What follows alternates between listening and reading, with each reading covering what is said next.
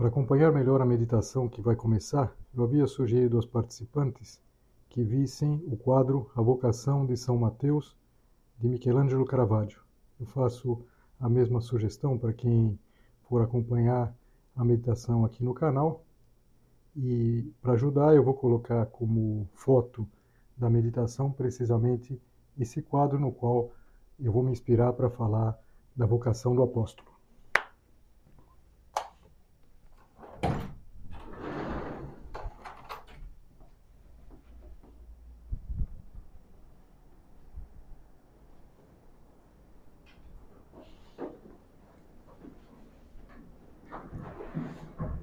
Pelo sinal da Santa Cruz, livrai-nos Deus, nosso Senhor, dos nossos inimigos, em nome do Pai, do Filho e do Espírito Santo. Amém. Meu Senhor e meu Deus, creio firmemente que estás aqui, que me vês, que me ouves. Adoro-te com profunda reverência. Peço-te perdão dos meus pecados e graça para fazer com fruto este tempo de oração. Minha Mãe Imaculada, São José, meu Pai e Senhor, meu anjo da guarda, intercedei por mim.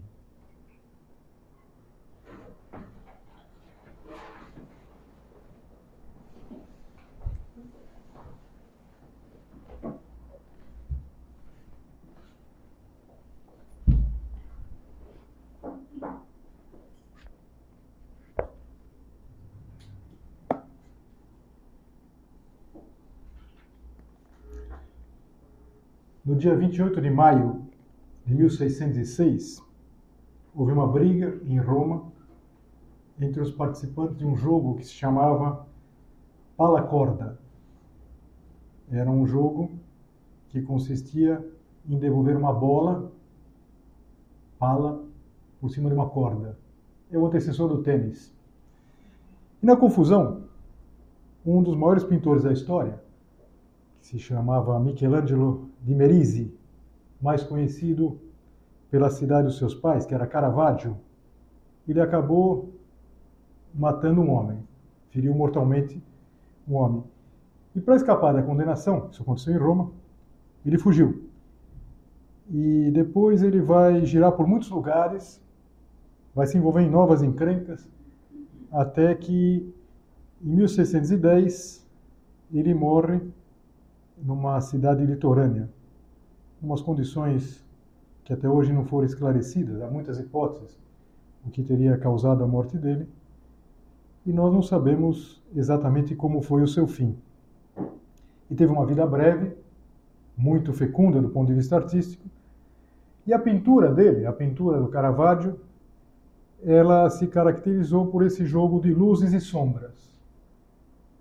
E nessa meditação, nós vamos considerar esse contraste é, num dos seus quadros mais famosos, que é precisamente o quadro A Vocação de Mateus. E por quê? Porque precisamente no próximo domingo, é o décimo domingo do tempo comum, nós vamos ouvir no Evangelho do próprio Mateus o relato da sua vocação. E a primeira coisa que a gente pensa é como São Mateus deve ter se emocionado para escrever o, o encontro que ele teve com Cristo, quando Cristo o chamou, contra toda expectativa, afinal de contas ele era um publicano. Um publicano era um desqualificado para a maior parte dos judeus. Para Jesus, não. E tudo ele conta de uma maneira muito simples. Tanto que o Evangelho é um versículo. Ele conta a vocação dele em um versículo do capítulo 9. O versículo 9 do capítulo 9.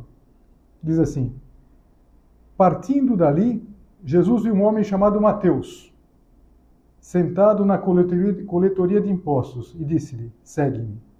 Ele se levantou e seguiu a Jesus. Muito simples. Mas não significa que tenha sido fácil. Nem sempre aquilo que é simples é fácil. Não foi fácil. E é precisamente isso, com o contraste de luzes e sombras, que o Caravaggio mostra nesse quadro. O quadro é, A Vocação de Mateus foi um dos primeiros quadros, um dos primeiros trabalhos do pintor. E foi para decorar uma capela que se chama Capela Contarelli, que está na igreja São Luís dos Franceses. E tem três cenas da vida de São Mateus: a vocação, o que nós vamos meditar, a redação do Evangelho, ele foi o primeiro evangelista, e o martírio, ele morreu dando a vida por Cristo. E, e qual a história, mais ou menos? Uma, uma década antes, eh, ele vai pintar isso 1600 mais ou menos. Uma década antes, havia um cardeal que chamava Mateus Contarelli. Contarelli é o nome, o, o sobrenome desse cardeal. E como ele chamava Mateus, ele tinha deixado, tinha conseguido fundos e umas instruções muito específicas para que houvesse uma capela com temas do seu santo padroeiro, como ele chama Mateus, que fosse o apóstolo Mateus. E uma das indicações que esse cardeal tinha deixado era que se representasse o momento exato em que São Mateus recebe a chamada e se levanta. E se levanta para seguir Jesus. E repare que é exatamente o que Jesus conta, o que Mateus conta. Jesus passa, vê, chama e ele se levanta. Se costuma dizer que foi a resposta à vocação mais breve da Bíblia. Ouviu e levantou. Como explicava um autor, entre o imperativo, segue-me, e seguiu, que é indicativo, não tem, não tem, não tem tempo. É tudo uma coisa só. E o, o Caravaggio ele consegue entrar nessa cena. Eu, de propósito, comecei a meditação contando para vocês que a vida dele foi bastante atrapalhada. Foi mesmo. Se envolvia em umas confusões, andava nos ambientes meio nada a ver. Mas apesar de tudo isso, esse homem ele conseguiu entender o que é uma chamada. Ou seja, é um incentivo para nós também entendermos. Para nós, hoje, fazemos a nossa meditação, já preparando o Evangelho do próximo domingo, e pensar o que é uma vocação. E, claro, pensar o que é a nossa vocação. O que Deus pode ser que esteja pensando para você, para mim. E para isso, Seria muito bom se a gente pudesse fazer a nossa meditação não na Capela do Maralto, mas na Capela Contarelli. Hoje você pode estar aqui, vocês sentados aí, uma mesinha lá na Capela Contarelli. Como não é possível, eu tinha pedido que vocês dessem uma olhadinha nessa imagem. Até que vocês tivessem ela fácil aí. Eu percebo que às vezes quando eu falo uma coisa na meditação, vocês dão uma olhadinha assim. Então, hoje pode olhar mesmo. Aproveite, olhem, se vocês têm essa, essa imagem aí, deem uma olhada que alguma coisa que eu vou falando, que você não lembra, é, vale a pena. Sem perder de vista o sacrário. Claro, porque no sacrário, aqui, está precisamente Jesus que chama. Jesus que chama Mateus, que chama cada um de nós. Então a gente vai prestar atenção em alguns detalhes do quadro, mas sempre olhando para o sacrário. Então, vamos ler novamente aqui o versículo 9 do capítulo 9. Naquele tempo, partindo dali, Jesus viu um homem chamado Mateus, sentado na coletoria de impostos, e disse-lhe: Segue-me. Ele se levantou e seguiu a Jesus. A primeira coisa que a gente se pergunta é: partindo dali. Dali onde? De onde Jesus estava? Veja, é o, é o versículo 9 do capítulo 9. O capítulo 9 começa contando que Jesus tomou a barca, passou o lago e veio para a sua cidade. Isso é, veio para Cafarnaum, onde Jesus, a gente sabe, era hóspede fixo de Pedro. Jesus usava Cafarnaum como base de tudo. Em seguida, contra o milagre de Jesus, a cura de um paralítico, e depois partindo dali, ou seja, eh, São Mateus estava em Cafarnaum. Ele exercia o ofício dele em Cafarnaum. Agora, sentado na coletoria de impostos, Mateus era um cobrador de impostos era um publicano. que era um publicano? Um publicano era um homem odiado por, pelos outros judeus. Por quê? Porque ele cobrava o imposto eh, dos judeus para repassar aos romanos. Muitas vezes fazia isso de uma maneira abusiva. Quem sabe muitos deles eh, oprimindo os mais fracos. Em geral, ninguém oprime os fortes, oprime os fracos. E, digamos assim, esfolava o povo para repassar aquilo que Roma exigia. Por isso que Roma fazia recenseamentos. Lembra que Jesus nasce num recenseamento? É por isso. Os recenseamentos serviam para as questões tributárias.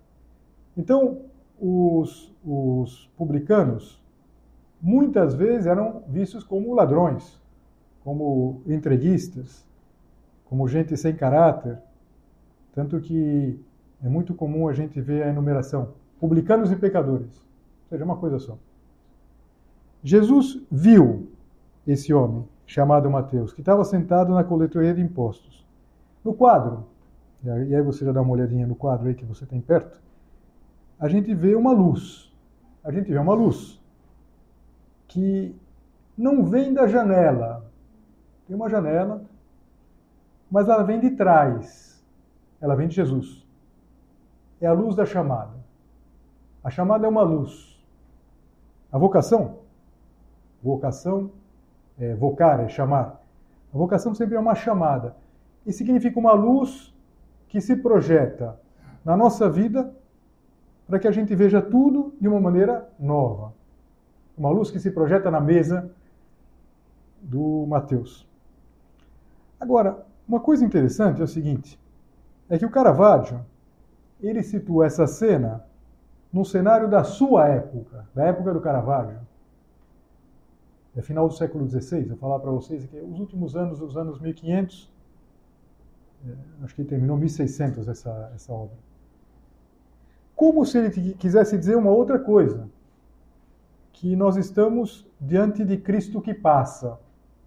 Talvez até algumas de vocês lembrem que é o título de um livro de homilias do São José Maria Escrivá. Cristo passa. Cristo está passando. O chamamento de Mateus se dá Cristo passando. Cristo entrando nas circunstâncias normais da vida daquele homem. E também na nossa vida, na tua e na minha, nosso Senhor costuma entrar com essa mesma naturalidade. Tem um ponto de caminho que diz assim: O que a ti te maravilha, a mim parece-me razoável. Por que foi Deus procurar-te no exercício da tua profissão? Quantas vezes a gente encontra Nosso Senhor, você estudando, nos primeiros anos da vida profissional. Que coisa! São José Maria diz, para mim parece razoável. Assim procurou os primeiros. Pedro, André, João e Tiago junto às redes. Eles eram pescadores. Mateus sentado à mesa dos impostos. E admira-te, Paulo, na sua ânsia de acabar com a semente dos cristãos. São Paulo vai ser chamado quando ele perseguia os cristãos. Mas vamos voltar às palavras do versículo que é tão rico. De fato, é um versículo só, mas um versículo cheio de conteúdo. Jesus é um homem. Se você reparar, há dois grupos de pessoas no quadro. Então, dá uma olhadinha. Em pé estão Nosso Senhor e Pedro. E eles estão vestidos com as roupas da época de Jesus. E na mesa há cinco pessoas que estão vestidas como no século XVI. A roupa, a indumentária, o ambiente parece de uma taberna do século XVI. Isso também tem uma razão de ser. Tem algo para nos dizer. Jesus entra no nosso tempo. Se o quadro fosse pintado hoje, talvez eh, ele estivesse de terno, de gravata, ou então de jeans. Mas seria o nosso tempo. Então, Caravaggio está dizendo para as pessoas daquela época: olha, isso que eu estou pintando não é uma história de 1600 anos atrás. Está dizendo para você e para mim: isso não é uma história de dois mil anos atrás. Essa é a nossa história. Nosso Senhor entra no nosso tempo, nas nossas circunstâncias. Agora, de todos os modos, é, são dois grupos que estão separados. Estão bem separados. Por quê? Porque de um lado está a santidade de Cristo, junto com ele um apóstolo, o príncipe dos apóstolos, que é São Pedro. E do outro lado tem um publicano, cobrador de impostos, traidor do povo. E se costuma dizer que a mão estendida de Cristo é como se fosse uma ponte. A chamada também, além de ser uma luz, é uma ponte. É como se estendesse uma possibilidade de nós começarmos a nos relacionar com Jesus Cristo como a gente se relaciona com as pessoas que estão na mesa, como a gente se relaciona nas coisas do dia a dia. Essa é uma coisa importante na vocação, quando a gente percebe que Nosso Senhor entra na nossa vida. Mas entra na nossa vida não como quem entra, eh, não sei, mexendo na, na, na nossa. Não, ele entra e começa a fazer parte uma ponte, uma mão estendida. Os entendidos, se você depois por conta própria for é, procurar na internet, vai encontrar muitos comentários muito ricos sobre esse quadro. Eles dizem, e acho que todo mundo percebe, que essa mão, apontando assim, lembra a mão de outro Michelangelo, ou seja, uma pintura de outro Michelangelo, que é o Michelangelo Bonarotti, é o Michelangelo da Capela Sistina. É aquela cena em, que o homem está sendo criado e que Deus estende a mão, quase toca o dedo de Adão. E o que significa isso? Significa que a vocação é uma nova criação. A chamada é a nova criação. É um novo Mateus que vem à luz. É uma vida nova, maravilhosa, que Deus está comunicando. Jesus Cristo está comunicando.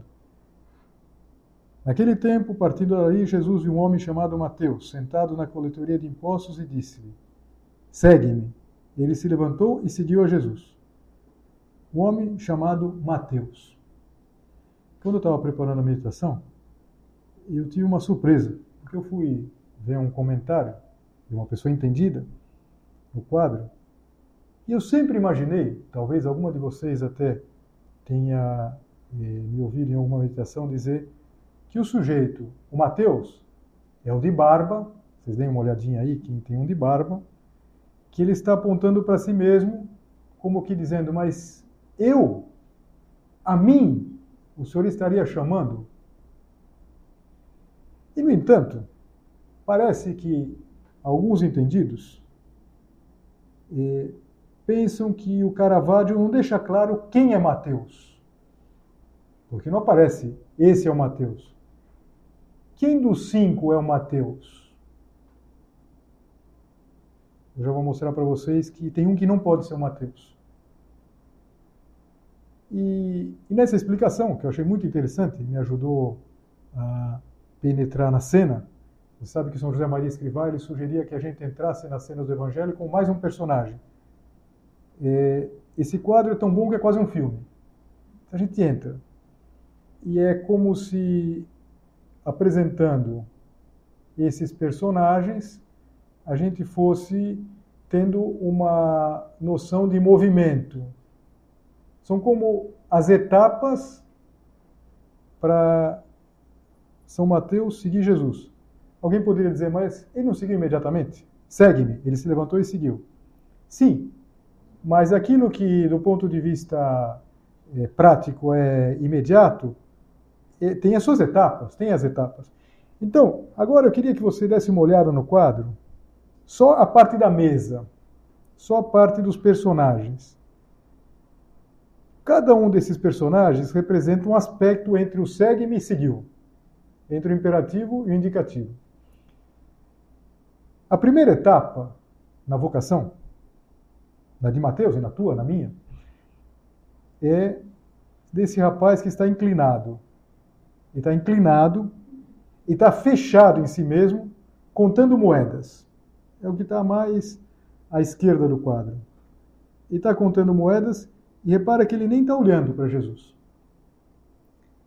E o rosto dele, repara também, o rosto dele está tá escuro, não está iluminado. O que está iluminado são as mãos. E interessante, as mãos estão horríveis. Não são mãos humanas. Não, não terá sido um erro, não é que o Caravaggio não fosse um bom pintor. Quer dizer, isso parece, não sei, parece como se fosse umas patas, desculpa falar assim, umas patas de um animal. Por quê? Talvez a gente pudesse pensar o seguinte: essa é a pior versão do Mateus. E isso nos faz pensar numa coisa muito prática, que esse rapaz representa a pior versão de cada um de nós. Por quê? Porque está fechado em si mesmo. Está fechado em si mesmo. Ele não tem a possibilidade nem de levantar os olhos para ver Jesus. Um segundo momento, uma segunda etapa, um segundo Mateus, é aquele que está apontando. É o de barba. É esse que expressa talvez a maior surpresa. Mas, e também confesso que é, eu não tinha pensado, por um lado ele faz o mesmo gesto de Jesus. Jesus aponta. A chamada é apontar com o dedo. Segue-me. E não dá para saber exatamente se ele aponta para ele ou para o rapaz anterior, para o rapaz fechado em si mesmo. Não dá para saber, precisaria ter um VAR, né, para saber exatamente onde passa a linha. Né? Mas ele é como se ele olhasse para esse momento da vida, para a sua versão egoísta, para o rapaz das mãos deformadas e pensasse: será que vale a pena? Será que vale a pena? Ele, ele já deu um passo além.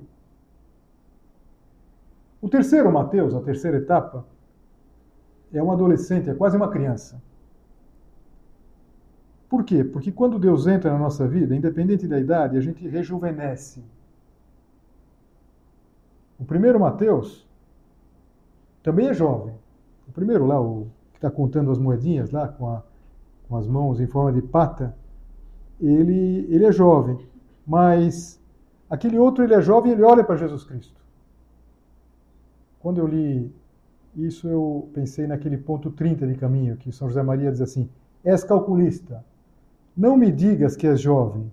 A juventude dá tudo quanto pode, dá-se a si própria sem medida. Esse rapaz, esse mais novo, quase é criança, é, dá a impressão que ele, ele é generoso, ele é capaz de se entregar de verdade. E, e ele é capaz de se entregar por quê? Porque dentro de cada um de nós existe essa versão melhor. Existe essa versão é, melhor. Ele é a versão melhor de Mateus. Talvez a gente possa pensar que Mateus já tinha ouvido falar de Jesus. Jesus circulava lá em Cafarnaum, se falava muito dele, conhecia de fama, e talvez ele tivesse até um pouco de inveja daqueles que estavam sempre perto de Jesus. E ele pensava: eh, que pena, que pena que eu tenho essa vida, que pena que a vida me levou por isso. Eu tenho muito dinheiro, mas eu tenho inveja desses caras que, que podem estar com ele e, talvez tivesse uma inquietação. O mesmo personagem. É fácil entender? A gente sente as diferentes inquietações da nossa vida. E o fato é que aquele segue-me foi como se caísse uma, uma, uma centelha assim numa coisa muito seca, pegou um incêndio. Ele imediatamente seguiu. E a quarta etapa é aquele que está situado mais perto de Jesus, e se você reparar bem, ele já está com a mão no banco e já está levantando. Ele já está levantando. Ele é o Mateus que já está seguindo Jesus. Se parece que inicialmente o, o Caravaggio ele tinha imaginado Jesus sozinho, tanto que os, os especialistas eles podem fazer isso fazendo radiografia na tela. É, na primeira versão, é, São Pedro não aparecia. Agora ele aparece e praticamente cobre Jesus. E o Pedro também imita o gesto de Jesus. Ele também aponta com o dedo, pouco timidamente, verdade? Quem chama é Jesus. Mas é, é muito interessante a gente pensar nisso. Estou pensando na minha vocação, você pensa na tua, ou talvez se você está discernindo a tua vocação. A chamada é de Deus. É Jesus Cristo que entra na tua vida, que diz segue-me. Mas é muito comum que haja um apóstolo, haja alguém, muitas vezes alguém que a gente gosta, que a gente tem é, uma proximidade, e que está nos dizendo que vale a pena. É alguém que dá força a essa, a essa chamada. Pedro dá força. Talvez Mateus, se não tivesse Pedro perto, diria: Bom, mas quem sou eu? Eu sou um publicano. E, e ele vendo Pedro, ele se sente é, mais próximo. Isso tantas vezes acontece na história da nossa vocação. Agora, e o velho de óculos? Porque é impressionante, gente tem um velho de óculos. Isso para provar que nós estamos em pleno século XVI, quando já existia óculos. Esse que está em pé, ele está olhando.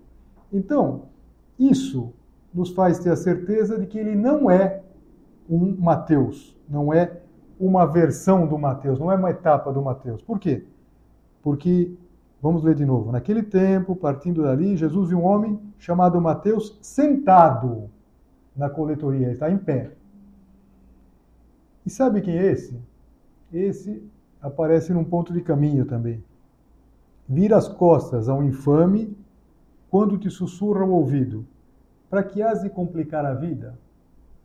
Em toda vocação também existe essa realidade. É, o infame, a gente pode pensar imediatamente no cão, o demônio, mas pode ser tantas circunstâncias, o próprio demônio, que evidentemente não quer que alguém se entregue a Deus, que ele está sussurrando. E repara onde ele está. Ele está entre o primeiro e o segundo. Nesse momento, às vezes, é, decisivo. Ele já não está quando o homem já está levantando e já vai seguir Jesus. Ele está nesse momento e fala: será que vale a pena você mudar de vida? É, Para que complicar a tua vida? Tem tanta gente que faz isso. Você não faz nada demais. Um infame, um enganador. É, talvez esteja com óculos, talvez para mostrar que ele enxerga melhor, com mais objetividade. Interessante isso, na é verdade. E a passagem desse domingo continua. Continua porque tem um versículo 10 e, e que diz assim: Enquanto Jesus estava à mesa em casa de Mateus, vieram muitos cobradores de impostos e pecadores e sentaram-se à mesa com Jesus e seus discípulos. A chamada de Mateus começa uma festa. Mateus dá uma festa e convida os seus amigos. Quem podiam ser os seus amigos? Publicanos, eram os cobradores de impostos. E eles passam de uma mesa para outra. Eles passam dessa mesa de moedas para uma, para uma festa. Eu gosto de pensar que a vocação, ela sempre significa uma nova forma de olhar a vida, é a luz de Jesus, e ao mesmo tempo é uma maravilha. Uma maravilha, que, que maravilha, estar com Jesus. Agora, o que não significa que a vida seja só facilidades. Se a gente estivesse efetivamente na Capela Contarelli, eu ia dizer para vocês: olha aqui, ele morreu mártir e deu a vida por Jesus Cristo. Mas não só isso. Ele também teve que enfrentar o quê? Enfrentar o, os comentários. Quem poderia fazer algum comentário, senão os fariseus, os de sempre? Alguns fariseus viram isso, viram Jesus na, na mesa com os publicanos e perguntaram aos discípulos. Claro, não iam perguntar para Jesus. Perguntar para Jesus levavam uma, uma resposta. Eles vão perguntar para Jesus, para, para os discípulos: por que o vosso mestre come com os cobradores de impostos e pecadores? E Jesus ouviu. Eu gosto de imaginar essa cena. Jesus ouviu e respondeu: Aqueles que têm saúde não precisam de médico, mas sim os doentes. Aprendei, pois, o que significa: quero misericórdia e não sacrifício. De fato, eu não vim para chamar os justos, mas os pecadores. Com que alegria é, São Mateus contava isso porque era a história da vida dele.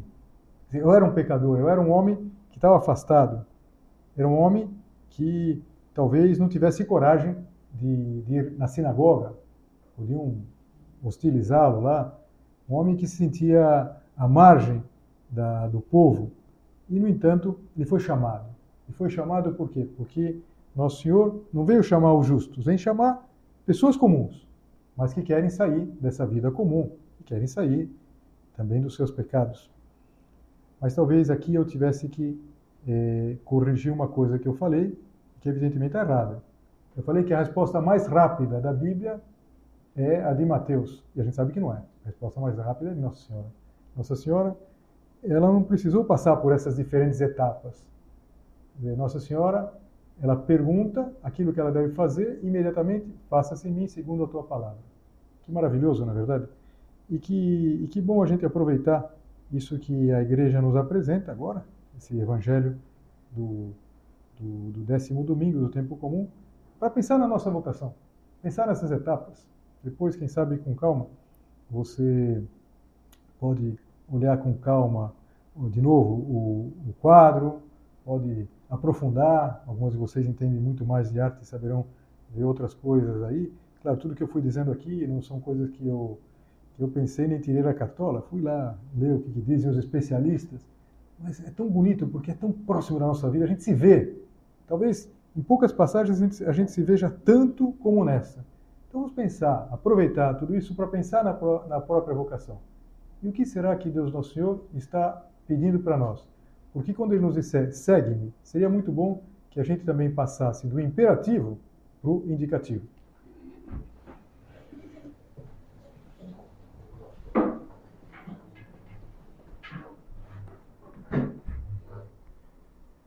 Dou-te graças, meu Deus, pelos bons propósitos, afetos e inspirações que me comunicaste nesta meditação.